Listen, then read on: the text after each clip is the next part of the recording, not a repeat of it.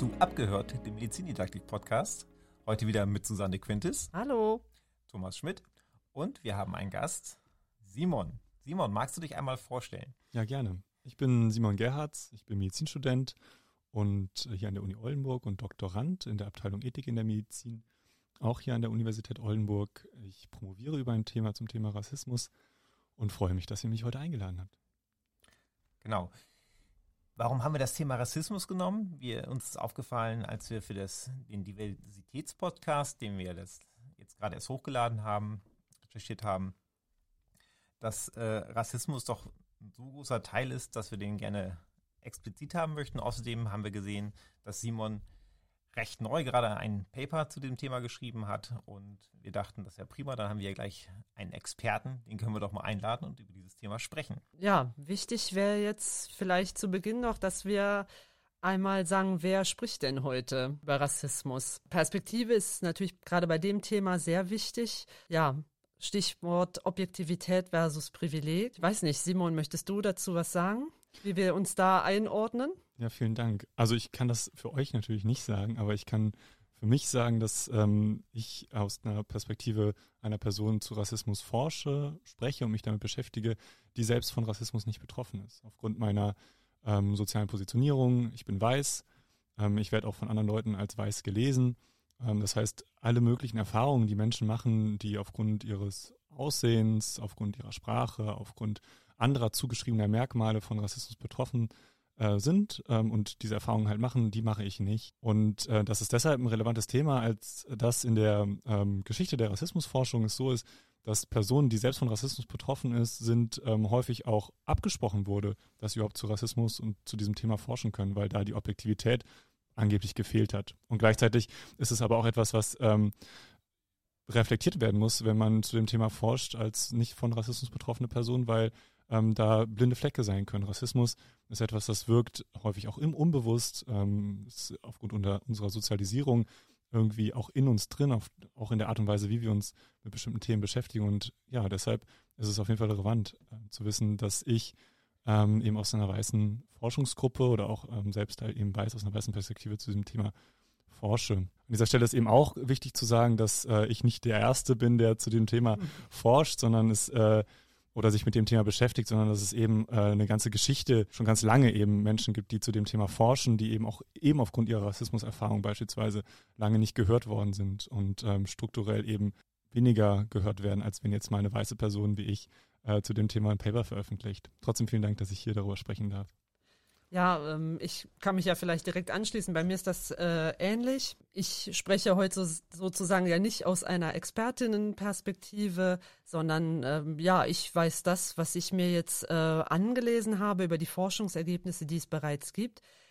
Aber eben auch als weiße Person, auch meistens, muss ich sagen, als weiß gelesene Person, mir ist es tatsächlich aber schon passiert, dass man aufgrund meines Nachnamens, der nicht so häufig ist, dachte, dass ich irgendwie eher ähm, aus ja, Spanien zum Beispiel komme dass mein Name äh, als Quintess äh, ge gelesen wurde und dann auch manchmal tatsächlich Leute zu mir sagten, äh, oh, äh, sie sehen ja gar nicht spanisch aus, äh, wenn ich, wenn ich dann irgendwo in der Arztpraxis oder irgendwo anders auch äh, aufgetreten bin. Aber ansonsten muss ich sagen, dass ich persönlich auch äh, bisher keine Erfahrung mit Rassismus gemacht habe.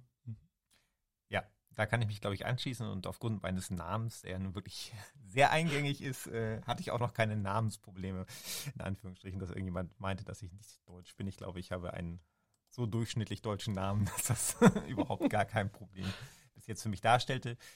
Äh, also sprechen wir hier im Prinzip leider ohne eine betroffene Person dabei zu haben. Simon, äh, gehen wir doch mal auf dein Paper ein. Darf ich, darf ich dazu noch vorher was sagen? Natürlich.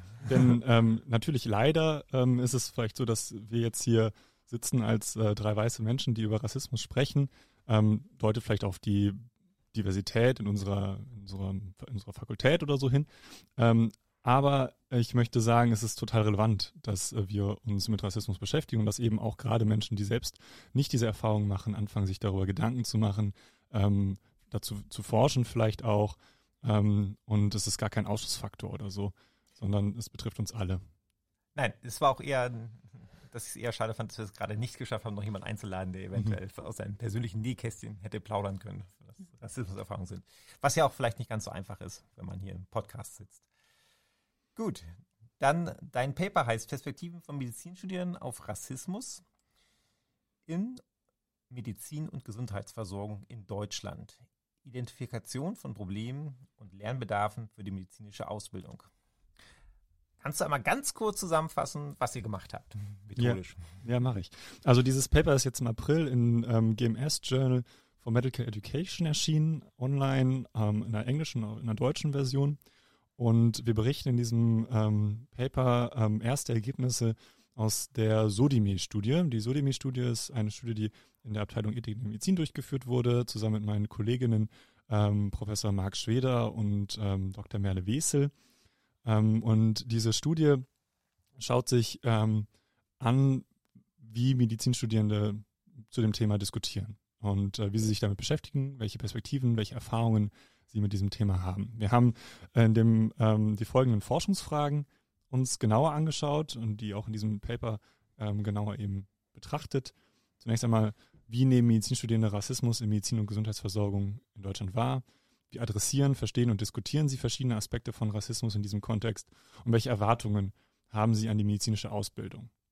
Also uns interessiert einerseits, was äh, sind die Erfahrungen, was passiert, äh, wenn Rassismus äh, aufkommt. Ähm, und Medizinstudierende sind da eine total spannende ähm, Population zu untersuchen, weil Medizinstudierende aufgrund ihrer ähm, Position als Studierende äh, ganz viele Einblicke haben und zwar einerseits in die Lehre natürlich. Also, mhm. das ist ja in einem Medizindidaktik-Podcast mittlerweile wahrscheinlich bekannt, ne, dass Medizinstudierende aufgrund ihrer ähm, alltäglichen Beschäftigung mit einem Curriculum ganz viele Aussagen auch treffen können über die Qualität zum Beispiel der Lehre, ähm, darüber, was passiert und so weiter. Also, Medizinstudierende können, können über Rassismus berichten in Bezug auf die Lehre. Aber sie können auch aufgrund ihrer ähm, Praktika, im PJ, aber auch schon vorher Blockpraktika, Hausarzt, Hospitation etc. auch erzählen, welche Rolle Rassismus vielleicht da in der Versorgung spielt. Und Medizinstudierende haben eben auch immer so eine gewisse ähm, ähm, BeobachterInnenposition. Sie kommen in so ein Setting rein und sind noch nicht äh, komplett rein sozialisiert, sind noch nicht ganz routiniert mit den Dingen, sondern sie beobachten und das ist Teil des Lernprozesses. Und deshalb ist die Perspektive von Medizinstudierenden auf, diesem Thema, auf dieses Thema ähm, unserer Meinung nach total spannend und auch relevant gewesen, weshalb wir uns das genauer angeschaut haben. Kannst du kurz noch mal was zu der Methodik sagen? Also mhm. es ist mhm. ja eine qualitative Studie, richtig? Also es waren Fokusgruppeninterviews. richtig, ja. Okay, gut. Nur um das nochmal ähm, äh, einzuordnen, über was wir dann jetzt weiter sprechen. Genau, genau. Also ähm, wir haben ähm, im Rahmen dieser Sodemi-Studie insgesamt ähm, sechs Gruppendiskussionen durchgeführt. Ähm, weil das in der Zeit der, der Covid-Pandemie noch war, haben wir die online gemacht und haben dafür deutschlandweit Medizinstudierende ähm, rekrutiert, also hatten eine Teilnehmerinnenschaft von Medizinstudierenden aus ganz Deutschland. Insgesamt 13 verschiedene medizinische Fakultäten waren da vertreten und ähm, die Studierenden waren ähm, vom ersten Medizinstudienjahr bis ins PJ quasi vertreten. Und es waren Medizinstudierende, die ähm, zum Teil selbst von Rassismus betroffen waren. Die haben das in so einem Vorfragebogen, den wir hatten, zu ein paar soziodemografischen ähm, Punkten angegeben, dass sie Rassismus oder Diskriminierung aufgrund von Rassismus erfahren. Ähm, aber es waren eben auch ähm, einige dabei, die es eben nicht ähm, selbst waren. Das heißt, es waren im Grunde Gruppen, die dahingehend gemischt waren. Ähm, genau. Und äh, wir haben das semi-strukturiert gemacht. Das heißt, wir hatten so ein ähm, paar Fragen, die wir aufgeschrieben hatten, die wir uns vorher überlegt haben, um über die Themen persönliche Erfahrung mit Rassismus, rassistische Situationen, ähm, aber auch institutionelle Aspekte von Rassismus und auch strukturelle zu sprechen. Und wir haben auch Raum gegeben, ähm, den Medizinstudierenden darüber zu sprechen, was sie sich wünschen von der Lehre. Mhm. Ja, ich würde sagen, dann gehen wir doch vielleicht einfach auf die einzelnen Teile äh, der Publikation ein äh, bisschen näher ein. Also der erste Teil konzentriert sich ja darauf, wie nehmen Medizinstudierende Rassismus in der Gesundheitsversorgung wahr. Und ihr greift ja da auch ja einzelne Erfahrungen äh, raus. Ähm, was ich wirklich interessant fand, ähm, war, dass eigentlich tatsächlich äh, äh, alle Teilnehmenden berichtet haben, dass sie mit dem Thema in Berührung gekommen sind auf die eine oder andere Art und Weise. Also es gab wohl niemanden, der gesagt hat, hm, habe ich überhaupt nie wahrgenommen. Mhm. Ja, und das liegt ja auch daran, dass Rassismus kein Thema ist, was ausschließlich jetzt im medizinischen Kontext diskutiert wird, sondern äh, gerade ähm, seit 2020, aber auch schon vorher natürlich, aber jetzt gerade eben in den letzten Jahren aufgrund äh, der, des Schreck, der schrecklichen Polizeimorde in den USA an, an schwarze Bevölkerung, den Black Lives Matters Bewegungen, die ähm, auch in Deutschland äh, Demonstrationen ähm, nach sich gezogen haben, Hanau, rassistische Anschläge, rassistische Morde, haben diese, dieses Thema in ein allgemeines Bewusstsein auch nochmal mehr gehoben, sodass es, glaube ich, für die wenigsten ein Thema sein sollte, wo sie noch nie was von gehört ja. haben. Aber was, äh, als wir uns das Thema in Bezug auf den medizinischen Kontext angeschaut haben, äh, aufgefallen ist, dass, wie du gesagt hast, ähm, eigentlich alle zu diesem Thema etwas sagen konnten und auch alle bestimmte Situationen geschildert haben, die für sie rassismusrelevant erschienen ähm, sodass wir zum Schluss gekommen sind, Rassismus ist ein allgegenwärtiges, also quasi ubiquitäres Phänomen in der Gesundheitsversorgung und in der Medizin. Ähm, und das zeigt sich einerseits aufgrund der Erfahrungen der Studierenden, aufgrund der Erfahrungen von Betroffenen, die sagen, ähm, wenn man, also es gibt eine Studentin, die teilgenommen hat, die sich selbst als Person of Color positioniert, die sagt, wenn man als ähm, Person, als Person of Color, als äh, Studentin, aber auch als Patientin, als Fach, äh, ins Gesundheitswesen geht, also im Grunde in allen Positionen, dann erwartet man, Rassismus zu, erf zu erfahren. Also es ist jetzt nicht so etwas, dass die Studierenden sagen, oder diese Studentin zum Beispiel sagt, ja, das Gesundheitswesen ist ein Ort, wo es keine Diskriminierung gibt, was man ja meinen könnte, wenn man sich zum Beispiel das ärztliche Ethos anschaut, wo drin steht, äh, Genfer Gelöbnis, ich werde nicht zulassen, dass Erwägungen aufgrund von beispielsweise Rasse oder Religion zwischen meinen ärztlichen Pflichten und der Patientin treten. Also diese äh, hohen äh, ethischen äh, Ansprüche an die ärztliche Profession scheinen da aufgrund der Erfahrungen der Studentinnen eben nicht äh, nachgekommen zu werden immer, also sondern eben ähm, da gibt es auf jeden Fall viele Erfahrungen, die Studierende machen, die da komplett gegensprechen.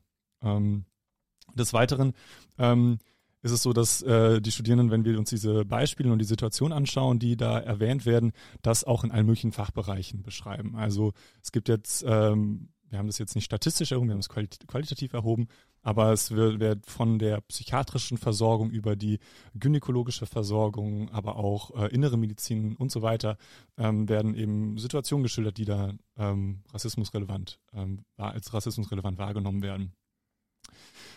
Und ein weiterer Aspekt, der ähm, diese ähm, Ubiquität von Rassismus unterstreicht, ist, dass es sich eben nicht nur auf persönliche zwischenmenschliche Erfahrungen bezieht, also ähm, bestimmte Kommentare, Kommentare von einem Hausarzt gegenüber einer Studentin, die sich anti-asiatisch rassistisch behandelt gefühlt hat, sondern eben auch, ähm, also jetzt zum Beispiel, sondern eben auch auf einer institutionellen Ebene. Also was mhm. wird gelehrt? Und da ähm, waren viele der Studierenden ähm, sich bewusst, dass sie das Wissen, dass sie ähm, lernen im Rahmen des Medizinstudiums, ähm, einen gewissen rassistischen Bias hat. Also dass bestimmte Themen, ähm, die für bestimmte Bevölkerungsgruppen, die von Rassismus betroffen sind, relevant werden, weniger ähm, repräsentiert sind im Studium. Und da ist ein Beispiel, das immer wieder genannt wird, beispielsweise die, ähm, die, das Erkennen von Hautkrankheiten auf nicht weißer Haut, aber ähm, auch ähm, die Reproduktion von ähm, rassistischen Vorteilen, wie zum Beispiel,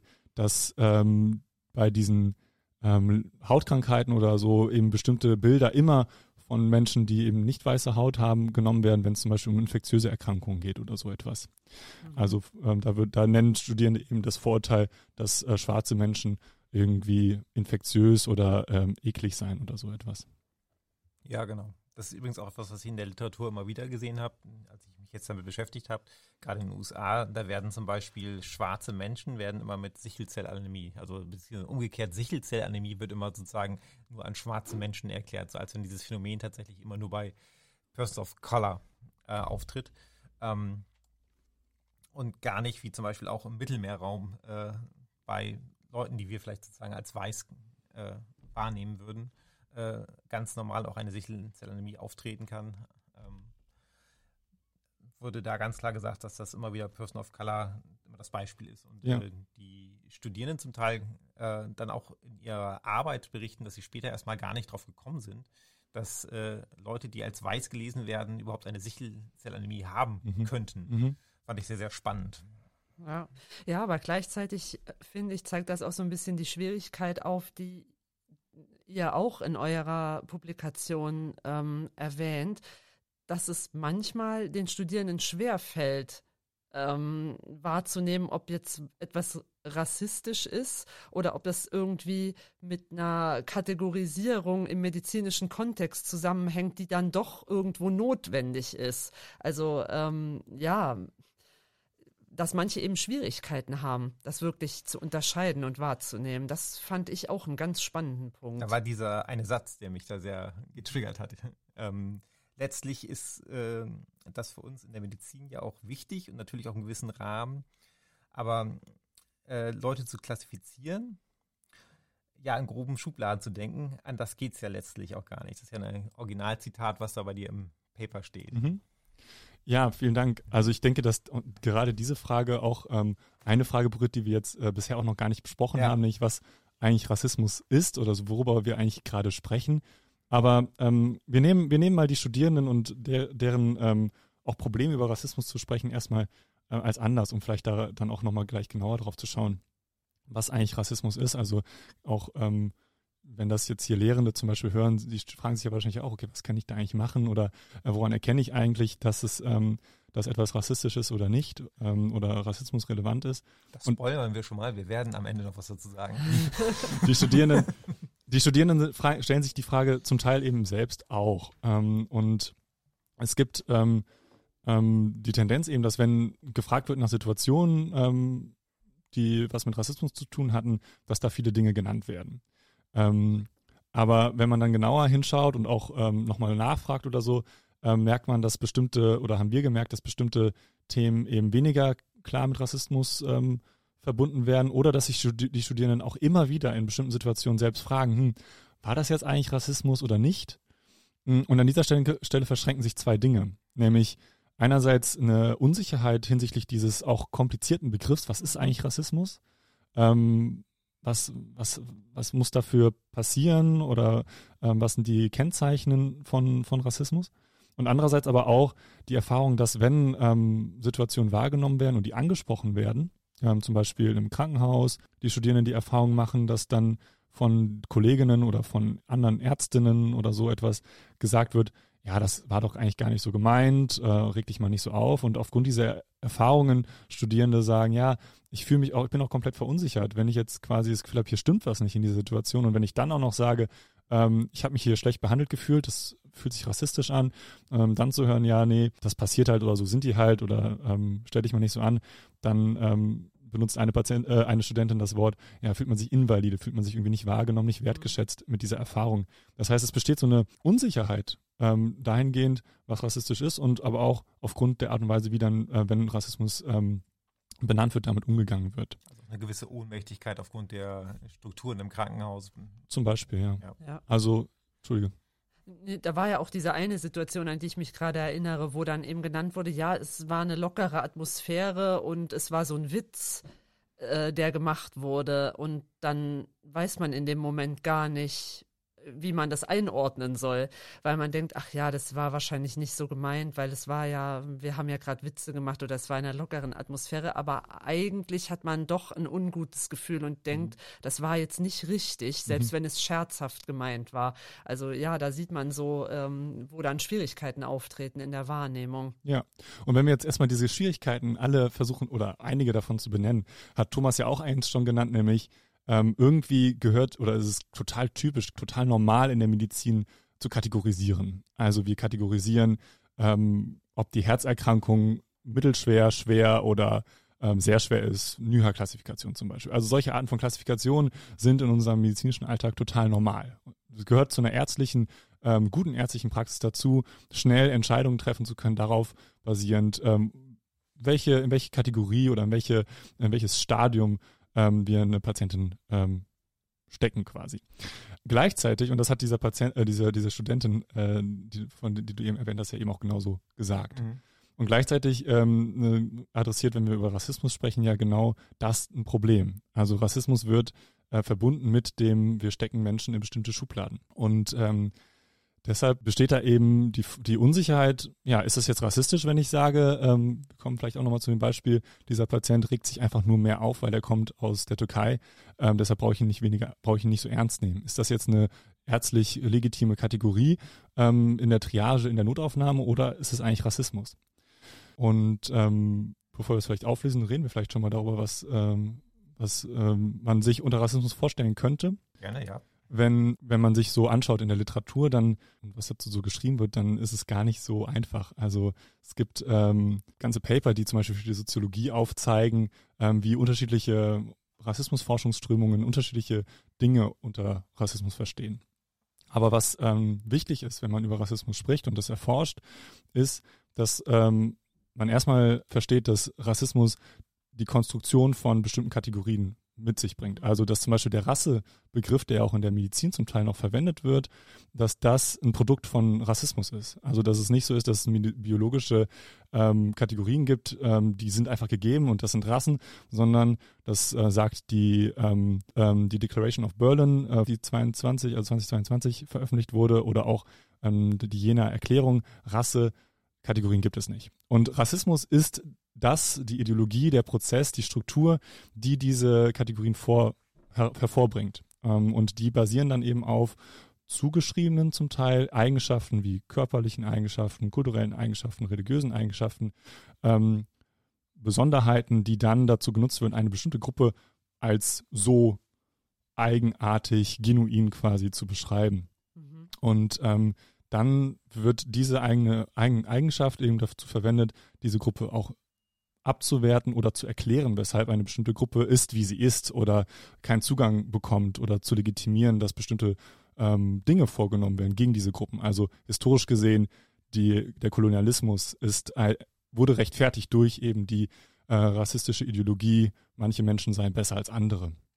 Ja. Und ähm, während das da total eklatant war, ist es so und auch mittlerweile auch aus heutiger Sicht eigentlich viele sagen würden, ja, das ist rassistisch, da werden, wurde mit Rassenkategorien und so gearbeitet, ist es so, dass ähm, Rasse und Rassismus ein ähm, sehr anpassungsfähiges Konstrukt ist und heutzutage eben die Dinge nicht mehr nur noch sich auf Rasse beziehen müssen, sondern ähm, diese Kategorien wie Kultur, also sie sind einfach kulturelle Eigenschaften. Diese, diese Gruppe ist kulturell einfach anders, deshalb verhalten die sich alle so dass da schon auch von einem kulturellen Rassismus ähm, gesprochen wird.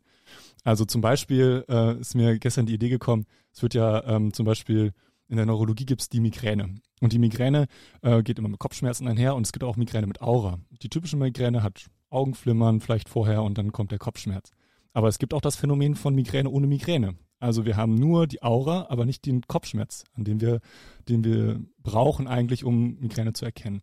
Und so ähnlich ist es mit Rassismus. Es gibt Rassismus ohne Rassen, es gibt auch Rassismus ohne Rassisten. Also Leute, die sich gar nicht als Rassismus, als Rassisten bezeichnen würden, ähm, verhalten sich rassistisch, weil es eben nicht notwendig ist, bestimmte ähm, Überzeugungen, rechte Überzeugungen, die man, ähm, die man so kennt, vielleicht zu, ähm, zu verkörpern, um rassistisch zu handeln. Da würde ich gerne ganz kurz einmal einhaken, weil ich da ein schönes Paper auch zugefunden hatte von Ackermann und Barger 2020 er beschreibt nämlich sogenannte rassistische Mikroaggression, die er äh, definiert als subtile Aussagen, Verhaltensweisen, die zum Teil auch unbewusst oder die unbewusst verunglimpfende Botschaften an Person of Color ähm, transportieren.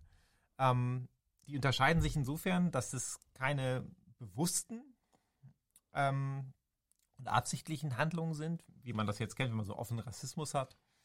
Und äh, die Täter, das ist ganz traurig, eigentlich sich ganz oft auch gar nicht bewusst sind, dass sie gerade rassistisch handeln. Ähm, ist sehr schön in dem Paper, wir werden das verlinken, äh, nochmal aufgearbeitet. Ähm, aber, und das wollte ich gleich eben dazu sagen, wo wir es gerade hatten, Studierende ähm, sind der Meinung, dass sie am Lernen behindert werden durch diese Mikroaggressionen, die ihnen vorgelebt werden. Ob sie jetzt selber davon betroffen sind oder nicht, spielt dabei tatsächlich keine Rolle. Insofern schon bei einem Punkt reflektieren, mhm. scheint sehr, sehr wichtig zu sein. Was mache ich gerade? Ja. Mhm.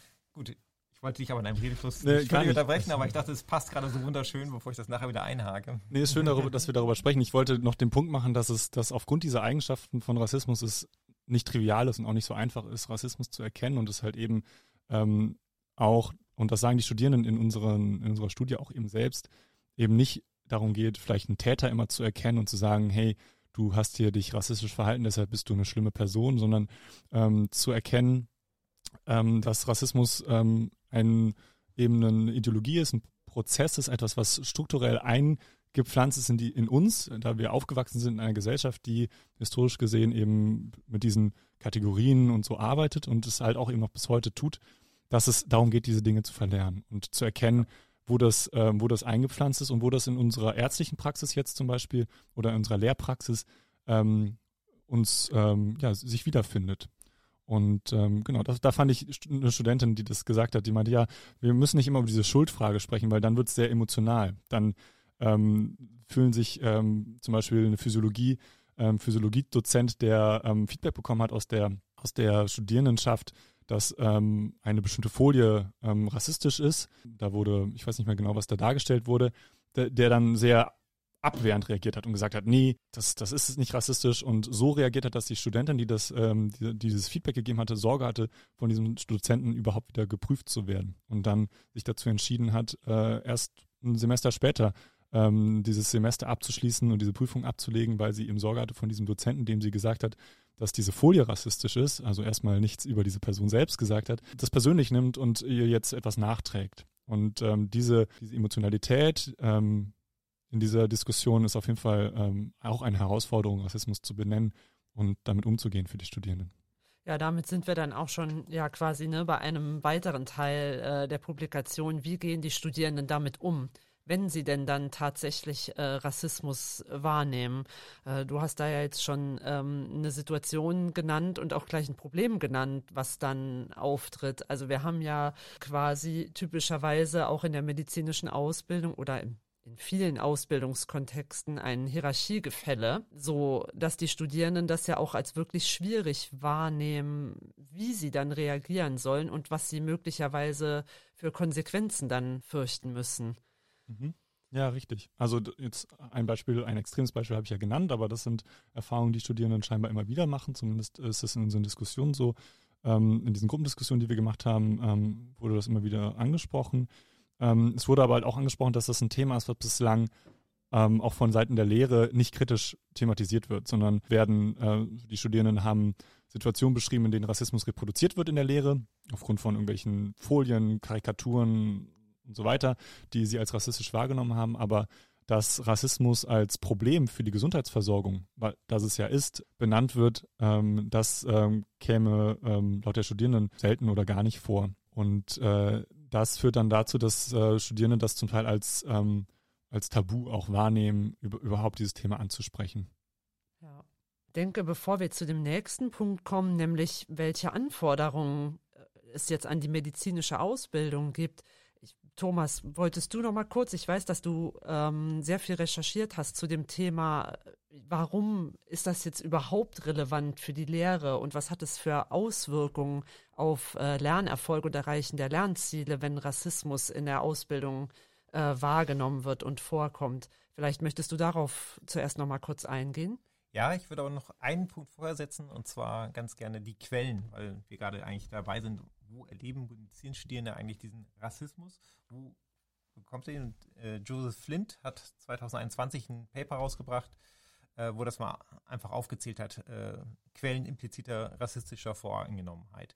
Und tatsächlich, äh, wir haben jetzt gesprochen über die Lernumgebung, also über das Praktikumsumgebung, das Krankenhaus. Ja, da passiert das gerne.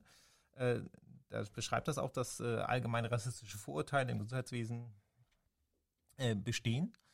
Ähm, auch die Lernumgebung selbst, äh, das hatte ich gerade schon gesagt, zum Beispiel der Sichelzellanämie, dass äh, wenn die Studierenden in der Uni sind, was lernen, dass auch da oft Rassismus in Anführungsstrichen gelebt wird oder eben nicht bewusst äh, gemacht wird. Von Ausbildern selbst hatten wir jetzt auch schon einige Beispiele, aber was wir noch gar nicht hatten, es gibt auch Peer-to-Peer. -Peer. Auf jeden Fall, ja. Also auch, dass äh, Studierende sich sozusagen gegenseitig mit Rassismus äh, in die Quere kommen. Äh, was auch nicht gut ist tatsächlich, also was auch offensichtlich auch gar nicht so selten vorkommt, auch gerade in der zwischenmenschlichen Kommunikation zwischen den Peers sozusagen. Na klar, und deshalb war es auch eine forschungsethische Frage, die wir uns gestellt haben. Wir hatten von Anfang an vor, Gruppendiskussionen zu dem Thema durchzuführen, aber dann war die Frage, okay, wie gehen wir damit um, dass, äh, wenn wir über Rassismus sprechen, es passieren kann, dass dort Rassismus wieder aufkommt und Studierende, die teilnehmen und die selbst äh, von Rassismus betroffen sind, als Person of Color zum Beispiel, ähm, Rassismuserfahrungen machen. Und ähm, da haben wir uns natürlich auch Gedanken gemacht, so wie schaffen wir es, ähm, einerseits damit transparent umzugehen, zu sagen, ähm, wenn, wenn man teilnimmt an, diesen, an dieser Forschung, dann kann das passieren und gleichzeitig aber auch den Studierenden einen Rahmen zu geben, in dem sie sich wohlfühlen, in dem sie sprechen können. Aber das ist vielleicht noch wichtig noch zu sagen. Ich meine, Studien haben immer Limitationen und äh, der Umstand, dass wir als weiche, weiße ForscherInnen äh, Gruppendiskussionen geleitet haben zu diesem Thema, kann sicherlich auch dazu geführt haben, dass äh, bestimmte Studierende vielleicht bestimmte Erfahrungen nicht geäußert haben. Mhm. Oder andererseits auch, ähm, wir bestimmte Äußerungen auch viel gehört haben von Studierenden eventuell, die sich ähm, die eben selbst auch nicht von Rassismus betroffen sind. Und ähm, also diese Bias-Aspekte in den qualitativen Forschung ist bekannt, aber das ähm, war auf jeden Fall etwas, was uns, äh, wo wir uns äh, mehr noch Gedanken drum gemacht haben. Ähm, natürlich haben wir den Studierenden angeboten, dass sie sich melden können, ähm, äh, auch während der Gruppendiskussionen, die online waren. Wir haben äh, Ansprechpersonen für ähm, für rassistische Erfahrungen quasi oder für den Umgang damit ähm, bereitgestellt. Aber ja, das ist auf jeden Fall ein Thema, auch eben ein forschungsethisches, äh, wie man zu Rassismus forscht. Wenn wir jetzt mal auf die Intervention zurückkommen, da hat auch äh, das gleiche Paper nochmal, der Joseph Flint, äh, gesagt, äh, man soll einfach eine Sensibilisierung schaffen für implizite rassistische Vorurteile. Das ist die Maßnahme Nummer eins. Man muss einfach sensibilisieren. Ähm, und das sehe ich auch bei mir, das muss ich ganz einfach sagen. Ich bin eine andere Generation, schlicht und ergreifend wir haben damals noch, und ich möchte das jetzt sozusagen nochmal sagen, äh, bei uns war es in der Grundschule noch, wir haben, wir hatten Angst vor dem schwarzen Mann gespielt, vom Lehrer aus. Ja. Damals hatte ich mir niemals einen Person of Color vorgestellt. Ich hatte mir immer eine schwarze Kapuze gestellt, aber offensichtlich, sowas liegt bei uns noch sozusagen tatsächlich, ja, man muss sagen, in der Grundschule haben wir das gelernt. Wir haben auch nie Schokokus gesagt. Haben wir auch nicht so gelernt. Äh, ich muss mich unglaublich konzentrieren, wenn ich versuche, eine vernünftige Sprache zu machen, weil ich einfach von Kindesbeinen eine andere Sprache hatte äh, und muss mich jedes Mal wieder neu einordnen und habe das auch gerade eben schon wieder verpatzt, habe ich wieder selber gemerkt. Aber das passiert einfach. Aber ich glaube, je mehr man reflektiert, desto besser wird man mit der Zeit und desto weniger fühlen sich vielleicht andere Leute angegriffen. Das nochmal aus meiner eigenen Sicht. Ja, das ist auch das, was Simon eben schon sagte, dass, man, dass es nicht immer die böse Person ist, die sich jetzt gerade rassistisch äußern möchte oder will, sondern wir sind ähm, geprägt von unserer Umgebung, von unserer Erziehung, von unserer Kindheit her. Und äh, wir müssen halt da einfach lernen, ähm, das zu reflektieren, wie du gerade sagtest, nochmal äh, selbst zu überlegen, was wir da eigentlich gerade sagen und das jetzt eben ähm, ja anders einzuordnen. Also mhm. man muss da echt die eigene Wahrnehmung schärfen und sich nochmal bewusst sein, aus welcher äh, Erziehung und Sozialisierung heraus man, man spricht. Und das schlägt auch Flint vor, Strategien zur Vermeidung von Vorurteilen in der Lehre. Das heißt, auf individueller Ebene, also jeder Lehrende muss sich selber fragen und selber kritisch reflektieren, was kann ich tun, damit ich von diesen Stereotypen runterkomme. Stereotypen, das kann ich auch gleich mal eben einfließen lassen, haben übrigens einen sehr schlechten Einfluss auf das Lernen der Studierenden. Das gerade ist neue Hattie-Studie rausgekommen, neues Buch. Hattie ist das Sequel und da hat das einen wirklich sehr schlechten Einfluss auf das Lernen, ähm, wenn man so einen negativen Stereotyp vorstellt oder auch Studierenden mit sowas labelt. Das äh, verhindert Lernen tatsächlich. Ja. Ich würde auch nachher zitiere ich nochmal ganz kurz aus dem Hattie. Ich glaube, das ist ein schöner Schlusssatz, den er da noch gebracht hat zum Thema Rassismus. Ich habe das extra heute mal nochmal durchgesucht, das Buch nach dem äh, Wort Rassismus und äh, habe dann noch einen schönen Schlusssatz gefunden, aber das dann zum Schluss. Äh, und was tatsächlich auch, ähm, ich weiß nicht, wie du dazu stehst, das möchte ich vielleicht gerne mal wissen. Ähm, der Einsatz von Diversity-Schulung äh, wird hier auch im Paper vorgeschlagen, um Vorurteile der gesamten Lehrerschaft ähm, zu beseitigen und zu erkennen. Habt ihr da auch irgendwie jetzt nicht im Rahmen des Papers, da hatte ich jetzt nichts gelesen, oder war da, aber wahrscheinlich hast du ein bisschen mit dem Thema ja in Kontakt gekommen, wie sinnvoll oder nicht sinnvoll das ist. Also die Studierenden ähm, wünschen sich ähm, auf jeden Fall Sensibilisierung in Bezug auf das Thema, Diversität, Rassismus. Die Sache ist, dass beide Begriffe sind ja sehr groß. Also was, was ist eigentlich Diversität, was ist eigentlich Rassismus?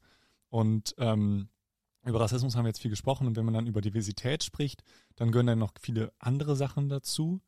Und es gibt die Kritik, die vielleicht nur zum Teil berechtigt ist, aber es gibt die Kritik an diesem Diversitätsbegriff, dass ähm, darunter, ähm, wenn wir sagen, ja, Diversität ist toll, Diversität unterstützt äh, die Produktivität zum Beispiel in Unternehmen, ähm, dass wir darunter, ähm, das sind Anreize irgendwie ökonomische Anreize, sich mit, mit Rassismus, mit Diskriminierung und so zu beschäftigen, aber die adressieren nicht unbedingt die Haltung der einzelnen Akteurinnen. Mhm. Und ähm, wenn wir uns mit Diskriminierung beschäftigen, mit Rassismus, dann äh, ist es eine, andere Perspektive darauf und wir schauen uns darauf äh, eben explizit an, was sind die Ungleichheiten, was sind die Probleme.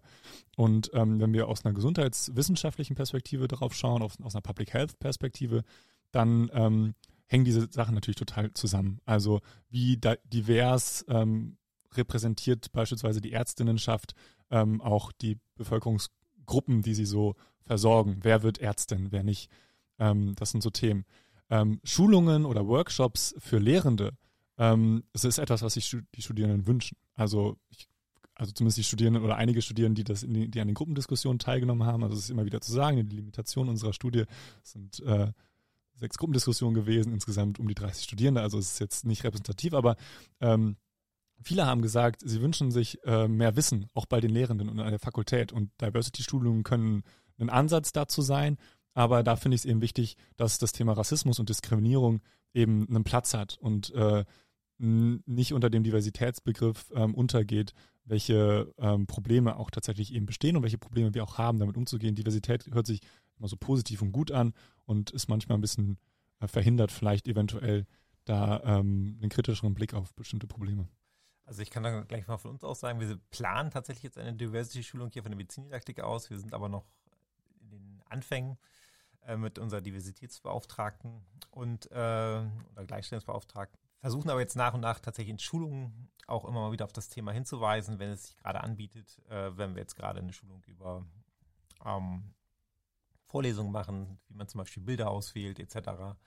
Äh, das kommt jetzt mehr und mehr rein und ich bin auch eigentlich sehr froh, dass es mittlerweile in der Medizindidaktik in Deutschland auch angekommen ist. So macht Nordrhein-Westfalen dieses Jahr auch eine Dozentenschulung für Medizindidaktiker in Richtung Diversität. Ähm, da bin ich auch schon sehr gespannt drauf. Äh, das wird so im November wahrscheinlich stattfinden.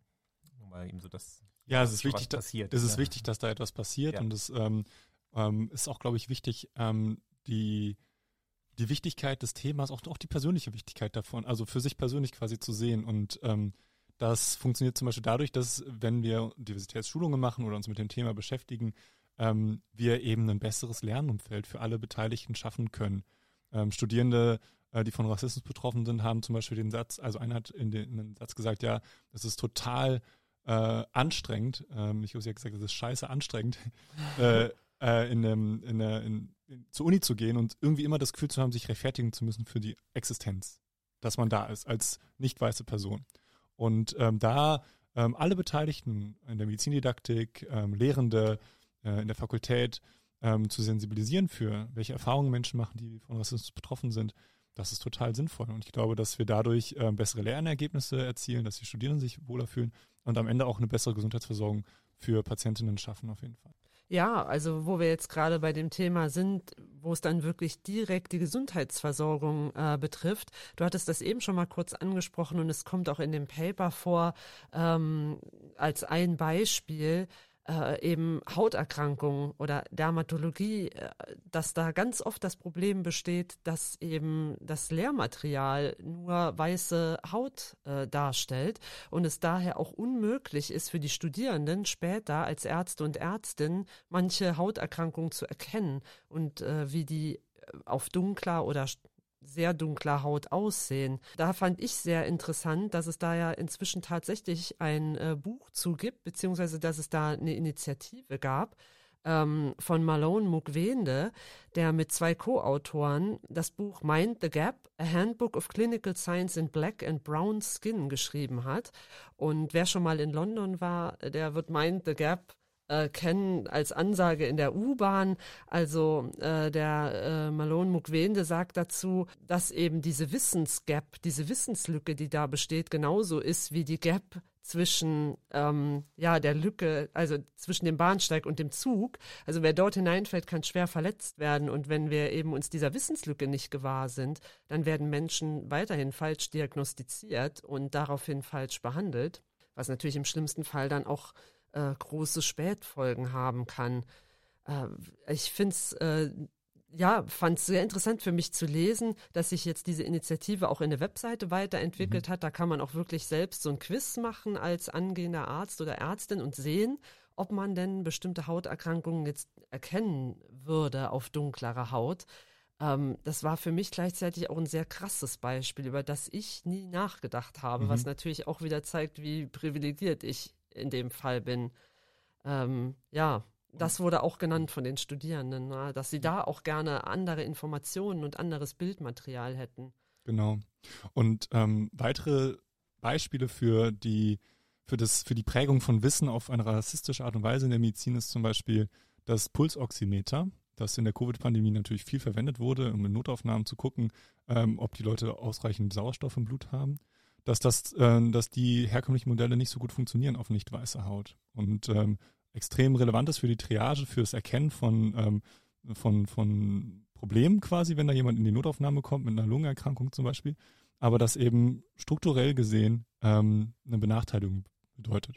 Andere Beispiele sind bestimmte Algorithmen, ähm, zum Beispiel die, ähm, ähm, die, die Berechnung der äh, Nierenfunktion hat einen Faktor äh, in vielen häufig verwendeten ähm, Formeln für nicht weiß, also für, für Black. Und äh, das basiert eben auch auf Studien, die im US-Kontext durchgeführt worden sind und so weiter, wo sich aber jetzt die Frage stellt ähm, von den Leuten, die da auch dran beteiligt sind an dieser ähm, oder von den Fachgesellschaften in den USA, ob diese Studien, äh, ob diese Formel nicht eventuell dafür dazu führt, dass der Zugang beispielsweise zu, zu Transplantation von Nieren äh, erschwert ist, weil die Nierenfunktion immer durch diesen Faktor ein bisschen besser ist von nicht weißen Menschen sehe schon, das wird diesmal der längste Podcast, den wir je gemacht haben. Das ist aber nicht schlimm. Es läuft gerade so wunderbar. Wir werden das äh, einfach mal weiterführen. Ich glaube aber, wir kommen so langsam uns dem Ende näher. Simon, ähm, wir wollten vielleicht noch mal darüber sprechen mit dem NKLM-Bezug und Rassismuskritik. Ja. Der neue NKLM sollte ja vieles mit einfließen lassen. Ähm, ist da, hast, habt ihr da irgendwas gefunden? Ist im NKLM irgendwas über Rassismus zu finden überhaupt? Ja, also eine weitere Relevanz dieses Themas äh, kommt daher, dass ähm, der NKLM ähm, ja das Grund, das Kerncurriculum für die Medizinstudiengänge in Deutschland definieren soll, wenn dann die neue Approbationsordnung kommt. Und wir wissen ja noch nicht, wie der 3.0 aussehen nee. wird, NKLM, aber der NKLM 2.0, den haben wir uns genauer angeschaut und da gibt es Lernziele, die äh, das Thema berühren. Und es gibt ein explizites, Lern ein explizites Lernziel, das ähm, heißt, ähm, oder das beinhaltet, dass Medizinstudierende Rassismus oder Diskriminierung aufgrund oder rassistische Diskriminierung, ich glaube, so wird es genannt, ähm, erkennen können sollen und in der Lage sein sollen, ihr Handeln zur Verhinderung und Beseitigung von Rassismus auszurichten. Also ein sehr umfassendes Lernziel im Grunde im Umgang mit rassistischer Diskriminierung, Rassismus erkennen können. Also da haben wir schon in unserer Studie gesehen, gibt es Schwierigkeiten aufgrund von begrifflichen Aspekten, aber auch aufgrund des Hidden Curriculums, auf, auf der Art und Weise, wie mit Rassismus umgegangen wird. Dann aber auch noch dazu in der Lage sein, es zu verhindern, also dagegen etwas zu tun und am Ende es zu, zu beseitigen, aufgrund vielleicht über die eigene Praxis hinausgehenden Engagements. Also ein Lernziel, das ähm, von den Lehrenden auch viel abfordert, wenn es erreicht werden soll. Ja, das ist auf Stufe kreieren, also die höchste Stufe, die man je erreichen kann tatsächlich, ja. Und ähm, dieses Lernziel steht im NKLM drin und ich würd, würde davon ausgehen, dass es auch noch im 3.0 drin ist, aber das werden wir sehen. Ja. Und ähm, wir haben noch etwas vor uns, um das zu, zu erreichen und wir haben uns den NKLM aber auch nochmal genauer angeschaut, ob dieses Lernziel in den anderen Bereichen des NKLMs auch beachtet wird. Und äh, das habe ich nicht im Rahmen meiner Arbeit in der Abteilung Ethik in der Medizin gemacht, sondern ich bin auch ähm, aktiv in, bei den Medical Students for Anti-Racist Action. Das ist eine Gruppe von Medizinstudierenden, die bei der BVMD, ein Projekt von der BVMD, der Bundesvertretung Medizinstudierender in Deutschland. Und wir haben uns den NKLM angeschaut und haben geguckt, okay, in den anderen Bereichen wird da Rassismus, Kritik irgendwie ernst genommen. Und da ist uns aufgefallen, dass ähm, das eben häufig nicht der Fall ist. Und der Punkt, den ich eigentlich machen möchte, ist, dass ähm, die Studierenden auch sagen, Rassismuskritik ist nicht etwas, was nur in der Medizinethik zum Beispiel gemacht werden soll. Oder nur in der medizinischen Psychologie und Soziologie.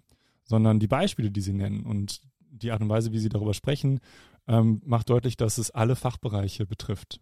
Wir haben ja auch jetzt über Beispiele aus der inneren Medizin gesprochen, äh, beispielsweise. Und ähm, das äh, lässt sich auf die Psychiatrie weiter beziehen, auf die Gynäkologie, auf die Frage, woher kommt zum Beispiel das Spekulum für die Spekulumuntersuchungen. Das sind alles äh, Punkte, die mit rassistischem Wissen zum Teil oder rassistischen Praxen zu tun hat und ähm, sich durch das gesamte medizinische Curriculum zieht, weil wir eine Wissenschaft sind, die eben eine Geschichte hat. Und mhm. ähm, deshalb ähm, sehen äh, Medizinstudierende da ähm, Lehrende in der Pflicht von allen Bereichen, einerseits explizit auf ihre Folien zu schauen, auf das, was explizit gelernt wird und gelehrt wird, aber gleichzeitig auch Hidden Curriculum. Was wird eigentlich nicht gesagt, was wird nicht explizit gelehrt, sondern all das, was gerade in der Praxis so nebenbei routiniert passiert. Wie wird über eine bestimmte Patientin gesprochen? Ähm, wie wird äh, damit umgegangen? Ähm, wie wird mit Rassismus umgegangen? Wie, wie, wie, gehen wir damit um, wenn jemand sagt, hey, ich finde, das ist rassistisch? Hm, das sind zum Beispiel Themen, die ähm, nicht unbedingt im Lernen, ähm, so in so einer Vorlesung abgehandelt werden kann, sondern wo wir uns über unsere Haltung, über die medizinische, ärztliche Kultur nochmal Gedanken machen müssen. Also auch über eine Modell- und Vorbildfunktion. Richtig, ja. Ähm, weil ja auch viel Lehre einfach in der Klinik stattfindet und nicht nur als Vorlesung oder Seminar. Eine Frage haben wir noch. Was würdest du dir denn in Bezug auf das Curriculum wünschen, um dieses Thema besser bearbeiten zu können? Ja, es ist ja schon viele, viele Dinge genannt worden, ja, genau, die irgendwie damit so zusammenhängen. Ne? Zusammenfassend vielleicht nochmal. Genau, zusammenfassend würde ich, also zusammenfassen ist, glaube ich, ein Stich, gutes Stichwort. Wir haben jetzt auch diese, dieses, diese, dieses, diese Studie von uns ja auch so ein bisschen zum Anhalt genommen, viele verschiedene Dinge zu diskutieren.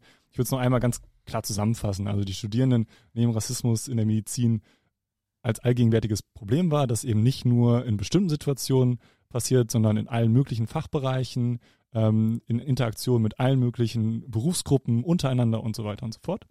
Studierende haben Probleme, Rassismus zu erkennen, es zu benennen und haben Unsicherheit im Umgang damit, wissen zum Beispiel nicht, an wen sie sich wenden sollen, wenn sie Rassismus erfahren.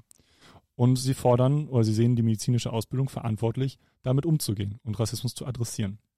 Und vor diesem Hintergrund ähm, wünsche ich mich auch, wünsche ich mir auch persönlich vor allen Dingen ähm, Lehre, die ähm, dieses, also wünsche ich mir fürs Curriculum von allen, dass sie da eine gewisse Awareness und eine gewisse Sensibilität für haben.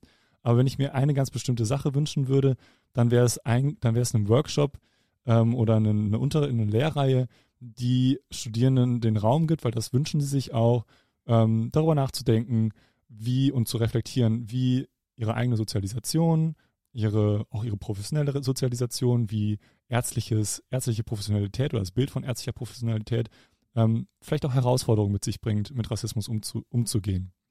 Ähm, und ähm, ja, da sind wir tatsächlich auch äh, von der Medizinethik dran, darüber nachzudenken und äh, eine, entsprechende Erweiterung der Lehre auch vorzunehmen. Ja. Prima, schönen Dank. Ich würde jetzt auch noch mal ganz kurz von unserer äh, Seite zusammenfassen. Ich hatte noch ein Paper tatsächlich rausgesucht. Das war eher ein Kommentar von ähm, Polanco Walters et al der einfach nochmal äh, beschrieben hat, äh, wie man Rassismus entgegentreten kann in der Lehre tatsächlich. Und er beschreibt zum Beispiel Entwicklung von Lehrplänen zur gesundheitlichen Chancengleichheit, Erhöhung der Vielfalt der Lehrkräfte und Studierenden in Ausbildungsprogrammen, die Sensibilisierung für Rassismus auf Ebene der Patientenbetreuung. Wir hören eigentlich fast alles, was Simon gerade schon mal gesagt hat, wortwörtlich. Und dann auch wieder, jetzt kommt der nächste Punkt, nämlich bieten, ans Anbieten von impliziten Schulungen zu Vorurteile und Rass Antirassismus und äh, eine Förderung der beruflichen Verantwortlichkeit äh, für Gleichberechtigung und Vielfalt der Berufsverbände, medizinische Organisationen, akademische Einrichtungen etc. Und den letzten Punkt, den fand ich eigentlich sehr, sehr schön bei dem Paper und den äh, zitiere ich jetzt mal. Äh, führen Sie eine Selbstreflexion durch.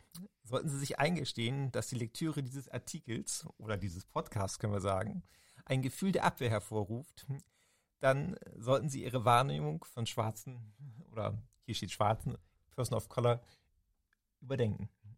Das fand ich einen sehr, sehr schöner Satz. Und ähm, ich würde jetzt auch noch einmal schließen. Ähm, wie gesagt, habe ich ja schon gesagt, dass Hetty noch einen Satz rausgebracht hat.